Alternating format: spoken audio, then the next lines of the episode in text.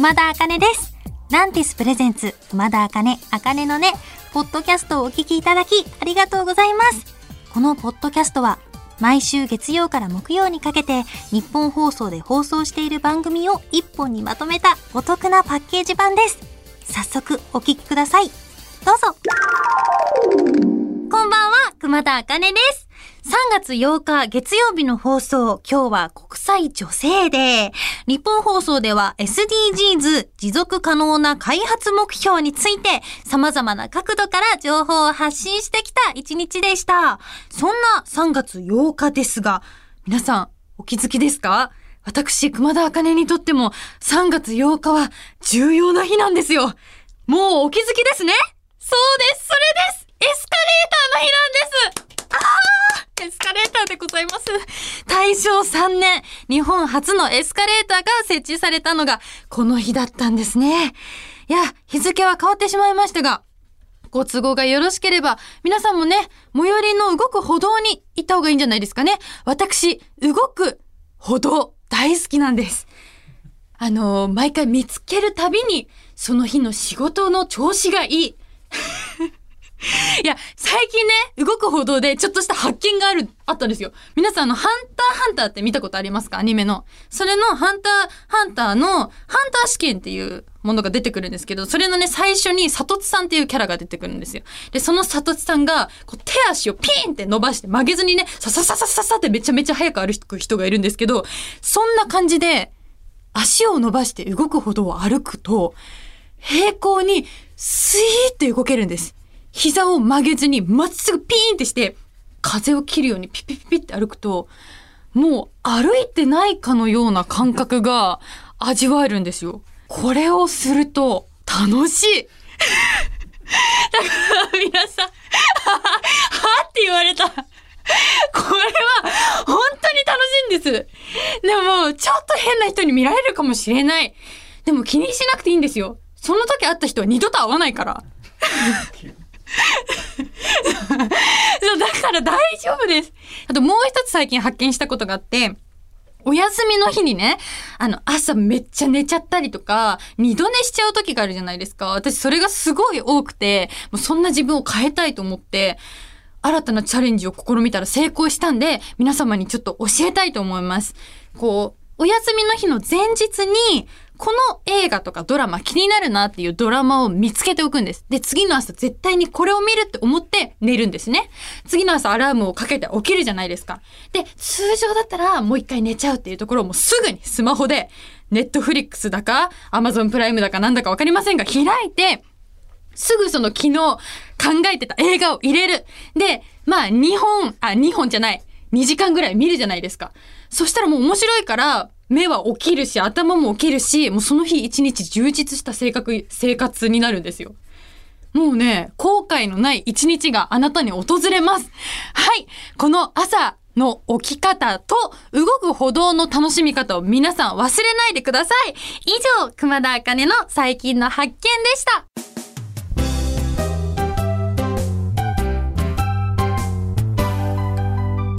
こんばんは、熊田茜です。今日はこんなメッセージが届いてます。ラジオネーム、まな板の上のぽにょさんからいただきました。先日の放送で熊田さんがちらっとキックボクシングをやっていたと語っていて驚きました。人と戦う熊田さん、全く想像がつきません。キックボクシングって怖くないんですか？あと、得意技とかありますか？ということで、メッセージありがとうございます。人と戦う熊田。熊田いつも己と戦っております。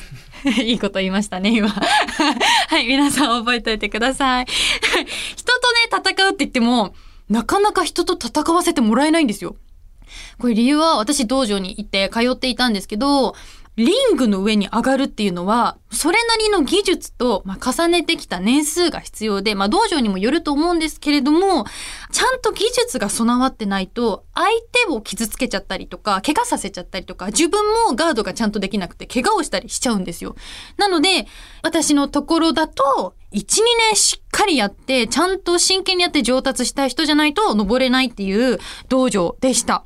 あと、キックボクシングは怖くないんですかっていただいたんですけど、うん、怖くはないですね。人と戦ったらまた違うと思うんですけど、私はあの1年ぐらい、毎月3回ぐらい通っていたんですけど、まだリングの上に上がれてないので、人と戦ってないんで、怖いというよりは、なんだろう、自分との戦いで、まず、あの、キックボクシングを始めたきっかけが、体力づくり、あと憧れのアーティストさんがやってたとか、という理由で人に紹介してもらって行ったんですけど、もうまずやっぱりパンチとかキックをできると思うじゃないですか。だけど最初に縄跳びをやらさせられるんですよ。なんでかっていうと、キックをするときって一瞬片足立ちになるから、体幹がないとこうよろって、よろけて転んじゃったりとかするので、縄跳びをして体幹をつけなきゃいけないんですね。だから、もう最初の一回は縄跳びしかやらせてもらえなくて、私、前跳びさえできなかったから、もうどうしたらいいかわかんなくて、だけど、まあやっぱり悔しいから、次に行く2回目までにもずっと家でまあ縄跳び買って自主練して、縄跳びをまずできるようにならなきゃいけなくて、で、そこからキック、サウンドバックやらせてもらったりとか、こうトレーナーさんに一緒についてもらってパンチしたりしていくんですよ。でね、サンドバックってすっごい重くて、あのー女性の力だとパンチでビクともしないから、もう本当に腕が痛い。あと足も裸足でやらなきゃいけないんですよね。怪我しちゃうから。だから足の甲がすりむけたりとかして、そういうのと戦いながらやるんですけど、痛いとか言わない入ってるとトレーナーさんに、かさぶたが向けてからこそ本番だとか言われて、もうすごい熱いトレーナーさんにずっと絞られるので、もう本当に己との戦いですね。でも、えー、辛くなかったって聞いていただいたんですけど、私めちゃくちゃ楽しかったです。目に見えて筋肉がついたりとか、筋力アップ、あと体力もつくので歌いやすくなったりとか、あと風邪ひかなくなりました。なので結構皆さんにおすすめしたいですね。私目標は、あの、サンドバッグパンチして揺れるようになりたいっていうのと、リングに上がりたいっていうことです。また行ける機会があったら頑張りたいと思います。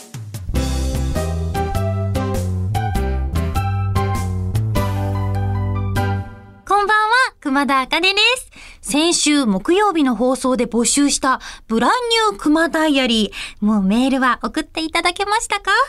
いやね、ぶっちゃけたお話、この番組は、各週で収録してるんで、現在まだメールチェックできてないんですよ。まあでも、この放送をね、やってる頃には、皆さんから大量のメールで、日本放送のパソコンがパンパンに膨れ上がって、机からちょっと浮いていることでしょう。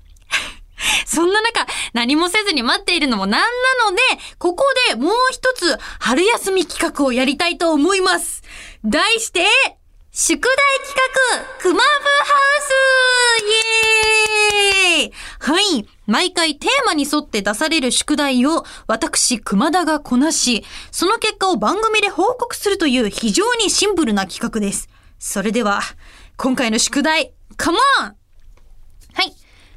4月21日リリースの両 A 名シングル収録曲魔法の風がテレビアニメスーパーカブのオープニング主題歌になるということで今回のテーマは株宿題1株の漬物を作る。お宿題2株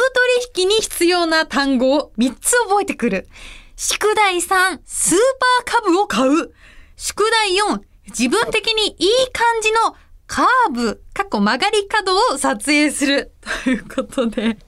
この中から選んでいいんですね。なるほど。えー、どれか一つ。ええー、まあ、買いたいけど、スーパーカブを買うのはね、ちょっとね、早いかな。ちょっとね、まだ難しいですね。あの、免許がない。買ってどうするという問題がまず出てくるんで、まあそこかな。あと、株取引は、まあ、数字に弱いから。それ以外にも弱いって言わないでください。数字だけに弱いんです、私は。だから、まあ、ちょっとね、単語を、もう、ちょっと覚えたところでというところが ありますね。株の漬物はいいですね。美味しいし。いいですね。作ったことないな。漬物自体も作ったことないから。ああ、株の漬物か。ちょっと調べて、なんか見ようかな。株の漬物、これは絶対作りたいです。これは作ります。あとね、一個って言われたんですけど、なんか自分的にいい感じのカーブはちょっと見つけたい。これいいですね。なんかでも季節によっても違くないですか？桜とかが咲いてたら、このカーブの先っちょに見える桜めっちゃ綺麗なんですよ、みたいな。そういうポイントあるじゃないですか。でも桜咲いてないからな。えー、スタジオとか行った時とか、あー、スタジオへの曲がり道、私好きなとこあるかな。えー、まあよく行くところで行くとね、ここの有楽町とか、まあ、恵比寿とかもよくお仕事で行くので、その辺でちょっと見つけてみたいですね。見つけたらちょっとパシャパシャ写真を撮っておきたいと思います。私の結果報告を楽しみに待っていてください。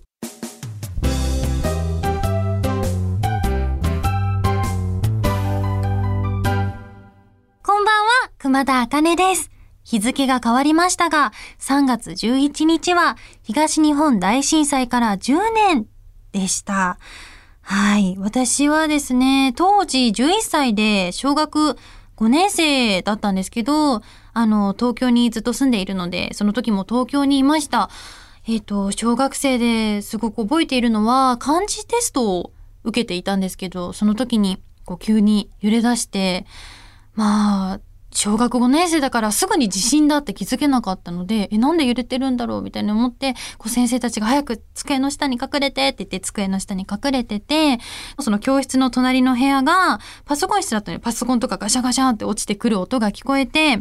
怖いなと思ったその感情は覚えています。で、そこから先生に引率してもらって、校庭に出て、校庭の真ん中でみんなで待機するっていうことをしたんですけれども、それで全員が親御さんが迎えに来るまで、あの、勝手に帰らないでねっていう感じですごく先生がしっかりしてくださったので、ちゃんと安全にお家に帰ることができました。やっぱりね、その時に思ったのは、こう日頃からそういう避難訓練とか、準備をしておく、備えておくっていうのがすごく大切だなって思いましたね。当時、うーん、なんかいろいろこう、なんだろうね、その時はこうテレビで見て、いろんな風景を見ていろいろ思うことがあったりとか、家族でも、なんだろう、その時に今後はどうしようっていうのを話し合ったりとか、集合場所をどうしようかとか、ちゃんと備蓄を用意した方がいいんじゃないかとか、いろいろしっかり考えるきっかけになりました。あの、テレビで、こう、あの、AC さんの CM でいろんな CM があって、こう、おはようとか、ポポポポンっていろんな CM が流れてるの今も覚えてる方いらっしゃるんじゃないですかね。私すごくそれが印象的で、そういうのを見ながら、あ、やっぱり日常のおはようって言えるあの、こんにちはって言えることの大切さを改めて実感しましたし、こう、毎年毎年きちんとこういう日は思い出して、あの、ちゃんと話し合うきっかけに皆さんもね、していただけたらいいなと思います。改めて防災、災害についてじっくり考えて誰かと話し合ってみては皆さんもいかがでしょうか？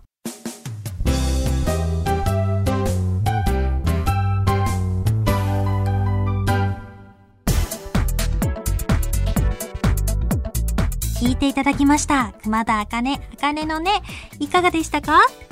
この番組ではラジオの前のあなたからのメッセージをお待ちしています。あなたが日常で出会った格言、元気が出る言葉などを教えてください。受付メールアドレスは、あかねアットマークオールナイトニッポンドットコム、あかねアットマークオールナイトニッポンドットコム、すべて小文字で AKANE です。ツイッターは、ハッシュタグ、あかねのねをつけてつぶやいてください。最後のねは漢字の音になっております。また次回お耳にかかる日までお元気で、熊田あかねでした。まったねー。